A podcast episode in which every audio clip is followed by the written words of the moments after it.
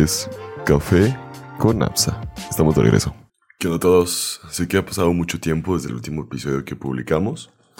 Déjenme entrar a podcast de Apple. Cuál fue el último episodio. Este. ¿Cómo hacerme millonario según ChatGPT? Es del 5 de marzo. Sí me siento mal por dejarlos pues abandonados tanto tiempo. La verdad, creo yo que han sido pues estos meses un poco complejos. ¿Han visto cuántos avances de inteligencia artificial han salido últimamente? Es impresionante.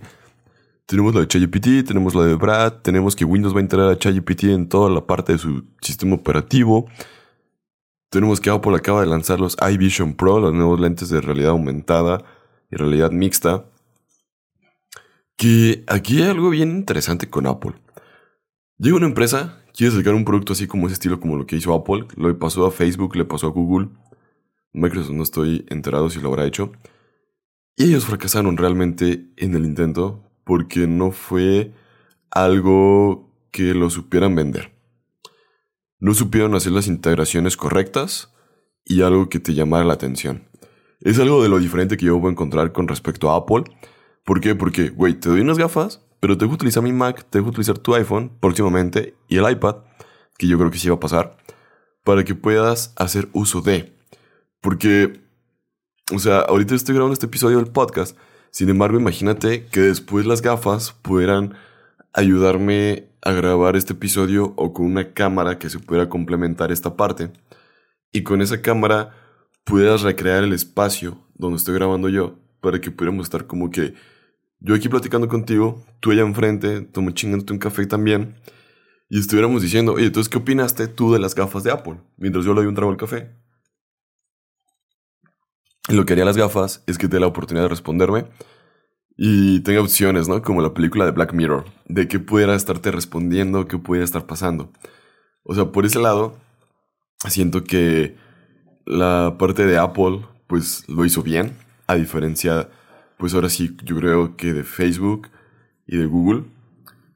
Y ahorita es como que todo el mundo le quiere poner inteligencia artificial a todo lo que puedan y a todo lo que se les dé la gana.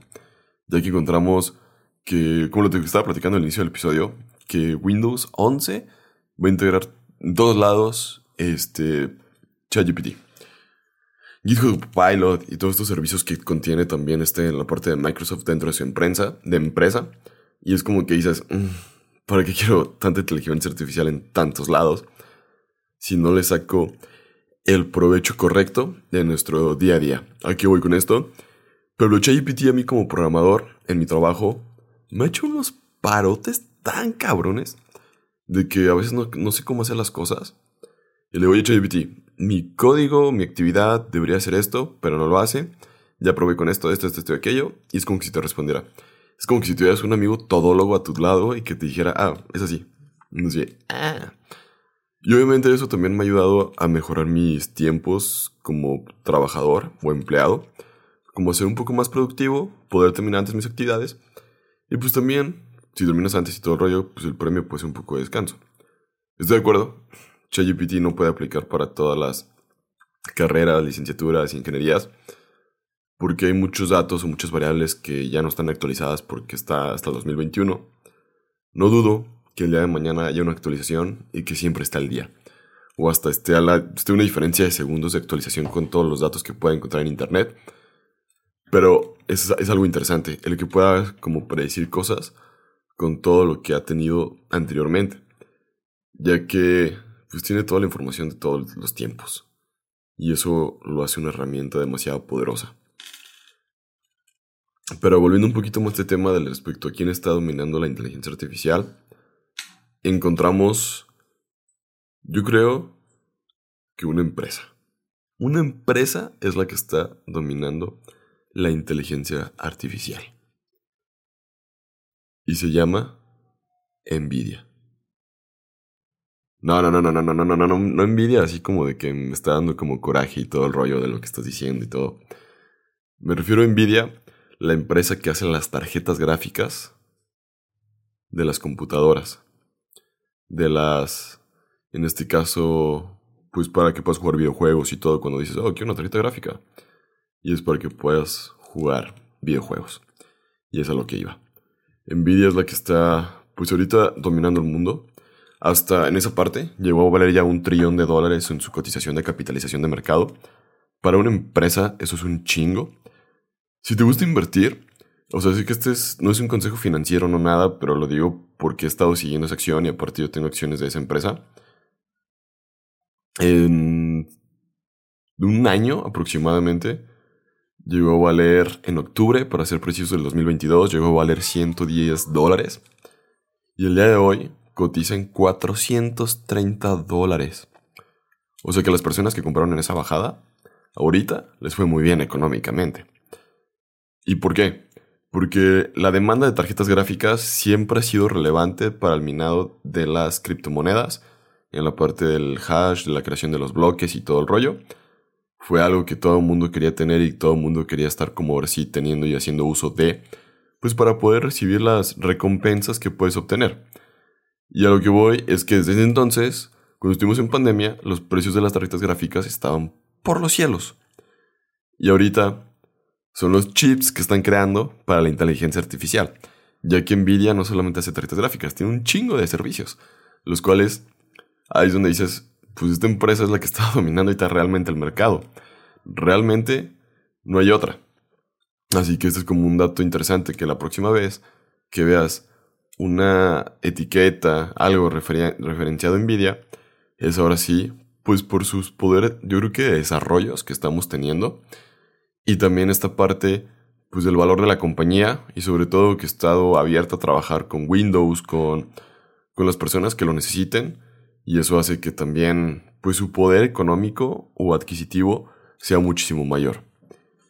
La verdad, seamos honestos. ¿Qué otra empresa podría competirle ahorita a Apple, a Microsoft, a Amazon, a Google?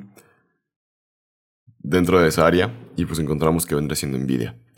También hay otra empresa que es TSMC, que es la que le hace los chips a Apple. Esa empresa también está cabroncísima en el desarrollo de chips, pero todavía no de inteligencia como artificial como tal, ya que la demanda ha sido por Nvidia. pero ahí van esas dos empresas como a la par. AMD también ya dijo que va a sacar un chip. ¿Y por qué digo quién está dominando la inteligencia artificial? Porque al final del día todo se traduce a dinero. Y la inteligencia artificial lo que pretende es cómo ahorrar tiempos, cómo automatizar cosas, cómo quitar puestos. O cómo simplemente encontrar o hacer la forma de que una máquina pueda pensar igual que un humano. Todo esto medio cabrón, porque todavía faltan muchas cosas de estos temas para poder evolucionar así como lo quisiéramos. Pero pareciera más bien que ChatGPT, Leonardo, este, las inteligencias artificiales que está desarrollando Facebook. Facebook se me hace una empresa media chistosa de rara, porque estaba muy entusiasmada con el metaverso y lo dejó abandonado. Sale ChatGPT, ahora nos ponemos a desarrollar inteligencias artificiales.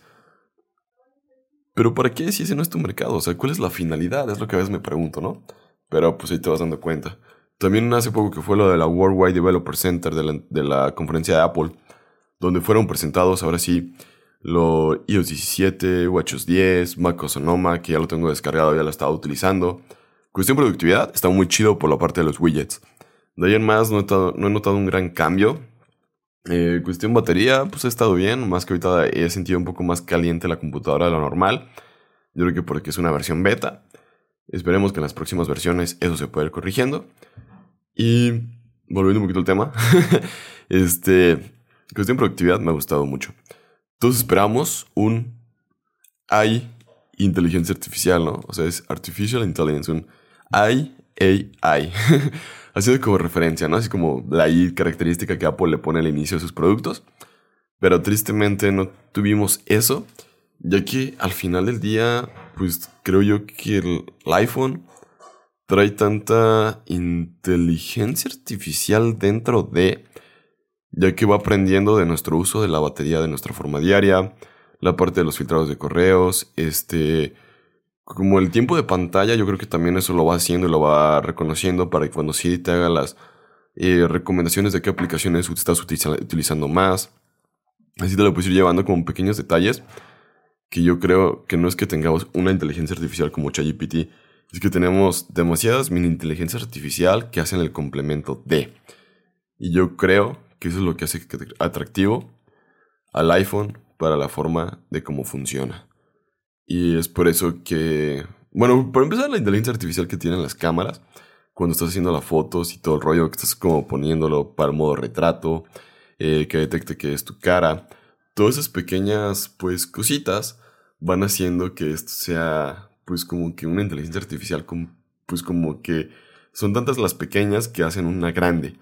Y como ya lo hemos tenido usando tanto tiempo, pues ya no nos percatamos de estas pequeñas cositas. Algo que también he visto mucho últimamente es la inteligencia artificial en los programas de Adobe. Eso me ha encantado cómo te mejora las fotos. Para mí ha sido algo sorprendente. Tengo fotos que las he tomado con mi lente de 55-300. Ah, son buenas las fotos, pero no tan buenas como cuando le metes la inteligencia artificial para que la mejore queda una imagen como si lo hubiera tomado con yo creo que una Sony Z3, este, digo Alpha 3, con un lente cabroncísimo, pero no, pues simplemente fue con mi Canon T8i, con el que estoy grabando este episodio del podcast, y, y ese lente, y ya. Y ni ajustes tan cabrones, no nada, a veces simplemente en un modo sport, con una inteligencia artificial que ya trae la cámara para determinar si el sujeto se está moviendo o no está moviendo cuando está en modo deportivo y poder hacer un seguimiento mejor a la hora de hacer la foto. es como que vamos encontrando la inteligencia artificial por todos lados. Y aquí es como que digo, bueno, hay tantas inteligencias artificiales, cómo usar cuál y dónde y cuándo para qué cosas. Yo te recomendaría, si en tu trabajo hay cosas que estén relacionado, que ChatGPT te pueda dar información, que sea tu primera como fuente de búsqueda, como que si fuera nuestro Google.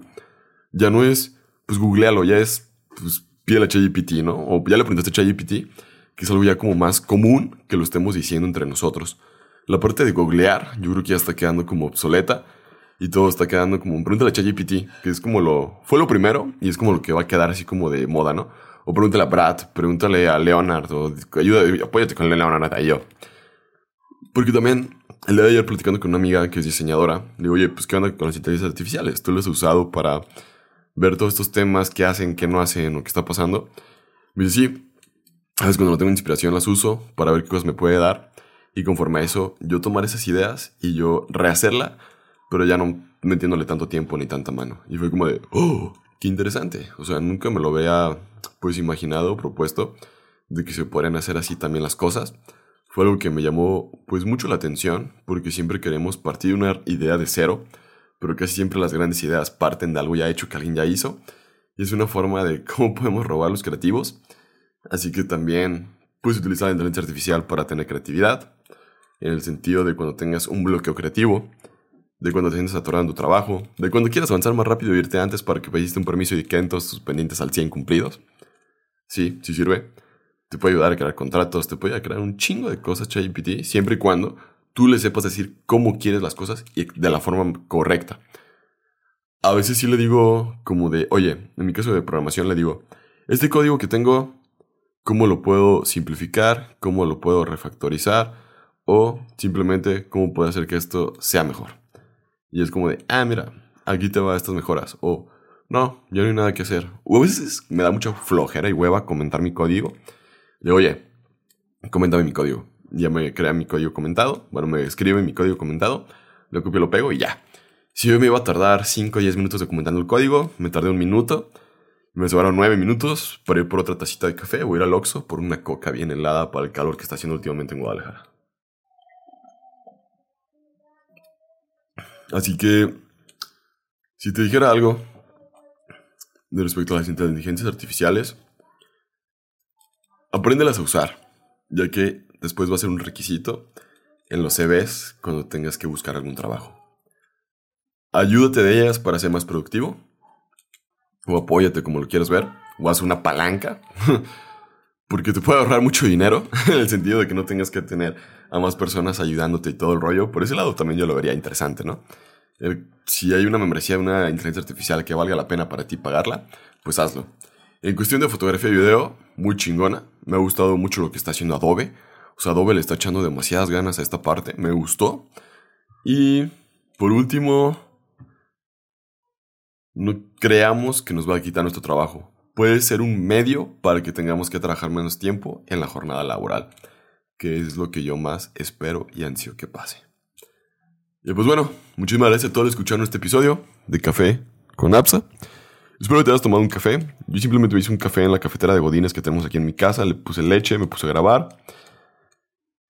Y qué padre se volvió a sentarme a hablar de todos estos temas de tecnología aquí contigo. Qué rico café y qué rica tu compañía. Muchísimas gracias.